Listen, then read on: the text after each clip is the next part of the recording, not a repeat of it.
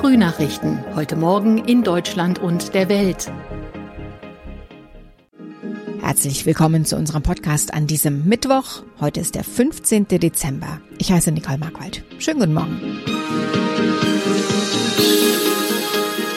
Wir haben heute folgende Themen aus Deutschland und der Welt. Die Gesundheitsminister beschließen Erleichterungen für Geimpfte mit Booster-Auffrischimpfung. In Italien wird die Impfpflicht erweitert. Und im Bundestag liefert heute Bundeskanzler Olaf Scholz seine erste Regierungserklärung ab. Etwa anderthalb Wochen vor Heiligabend scheint sich die Corona-Lage in Deutschland zu entspannen. Allerdings könnte die deutlich ansteckendere Omikron-Variante die Entwicklung schon bald wieder umkehren. Deshalb will die Bundesregierung das Impftempo hochhalten. Gestern trafen sich die Gesundheitsminister von Bund und Ländern. Dabei wurden bundesweite Erleichterungen für Geboosterte auf den Weg gebracht. Thomas Bleskin berichtet. Wer geboostert ist, für den fällt bei der sogenannten 2G-Plus-Regel das Plus weg. Also der Extratest, den auch doppelt Geimpfte bei bestimmten Veranstaltungen machen müssen, um reinzukommen. Nach spätestens zwei Monaten soll aber geprüft werden, ob das Konzept funktioniert. Stichwort Omikron, die neue Virusvariante, die auch dreifach Geimpfte infizieren könnte. Trotzdem Boostern ist das Gebot der Stunde. Allerdings wird der Impfstoff langsam knapp. Laut Gesundheitsminister Lauterbach wird sich der Mangel im ersten Quartal des neuen Jahres bemerkbar machen. Wir bleiben beim Thema Corona und blicken nach Italien. Dort tritt ab heute eine Erweiterung der Impfpflicht in Kraft. Das heißt, nun müssen sich auch Soldaten, Polizisten und das Schulpersonal gegen das Coronavirus impfen lassen.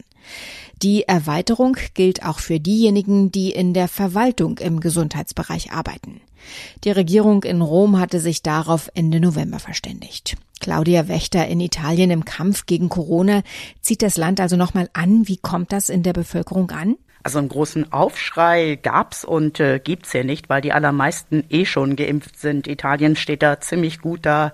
Hier wurde auch schon vor Monaten die Impfpflicht eingeführt für alle, die im Gesundheitswesen arbeiten und ähm, auch da brach da nicht alles zusammen. Da gab's keinen Kollaps in den Kliniken. Und wie soll die Regel durchgesetzt werden? Gibt es da Kontrollen oder Strafen? Na, kontrollieren muss der Chef, also zum Beispiel der Schuldirektor mit einer speziellen App. Das ist äh, alles digital hier und äh, wer sich partout nicht impfen lassen will, der wird nach Hause geschickt und zwar ohne Gehalt.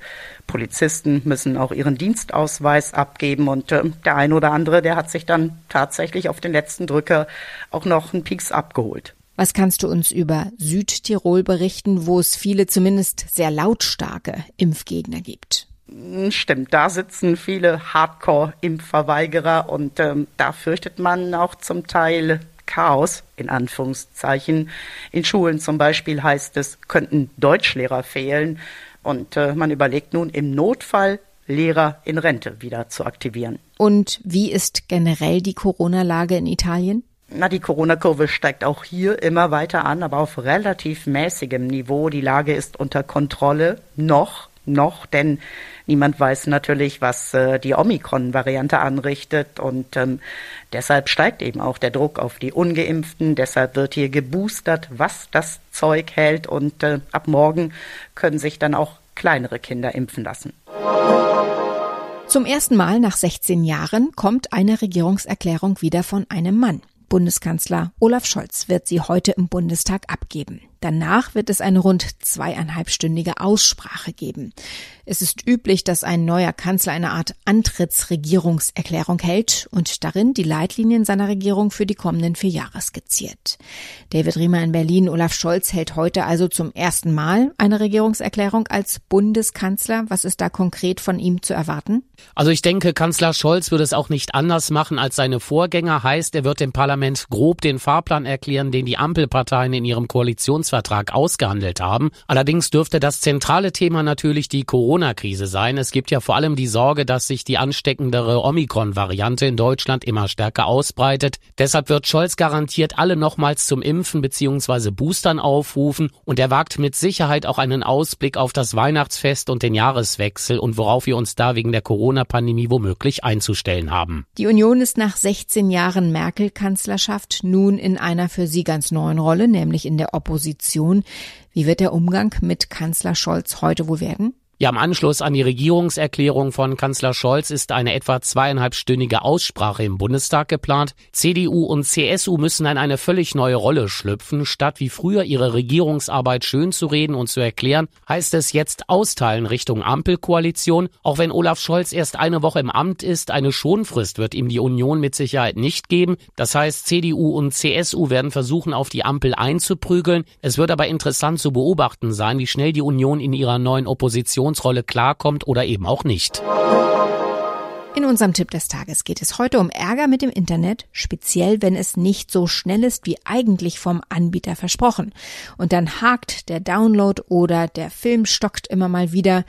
Denn nicht immer ist das Internet so schnell, wie es einst vom Anbieter angepriesen wurde, vor Vertragsabschluss. Wem das passiert, der kann künftig leichter den Preis mindern mit der richtigen App. Wie das geht, weiß Thomas Bremser.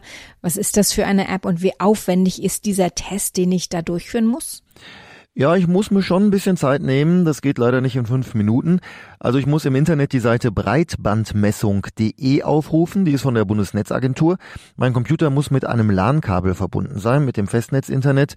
Und dann kann ich die Geschwindigkeit meines Internets messen. Aber ich brauche insgesamt 30 Tests über drei unterschiedliche Tage verteilt. Und zwischen den Messungen muss mindestens ein Tag liegen. So kann ich dann festhalten, ob mein Internet dauerhaft zu langsam ist.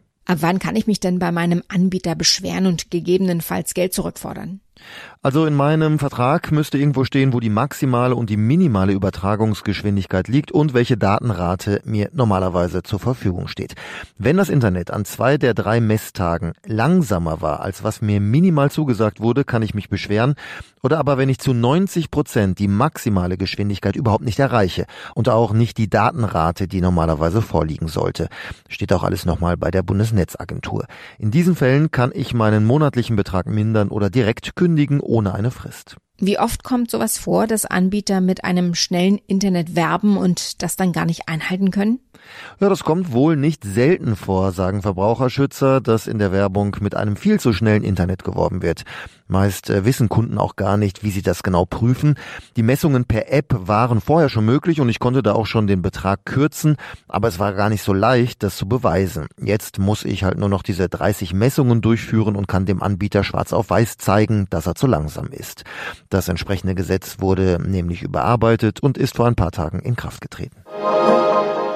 Er ist so schwer wie ein Gorilla, nämlich 310 Kilogramm, aber weitaus hübscher. Der blaue Saphir, der kürzlich in Sri Lanka gefunden wurde. Wie die Edelstein- und Schmuckbehörde mitteilte, habe der blaue Saphir 1,5 Millionen Karat.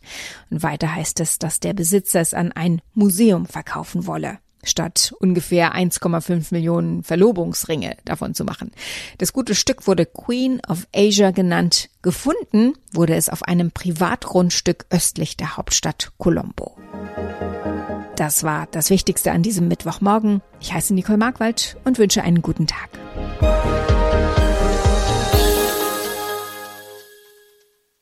Das waren die Frühnachrichten. Mehr Infos und unsere lokalen Top-Themen auf aachenerzeitung.de und aachenernachrichten.de.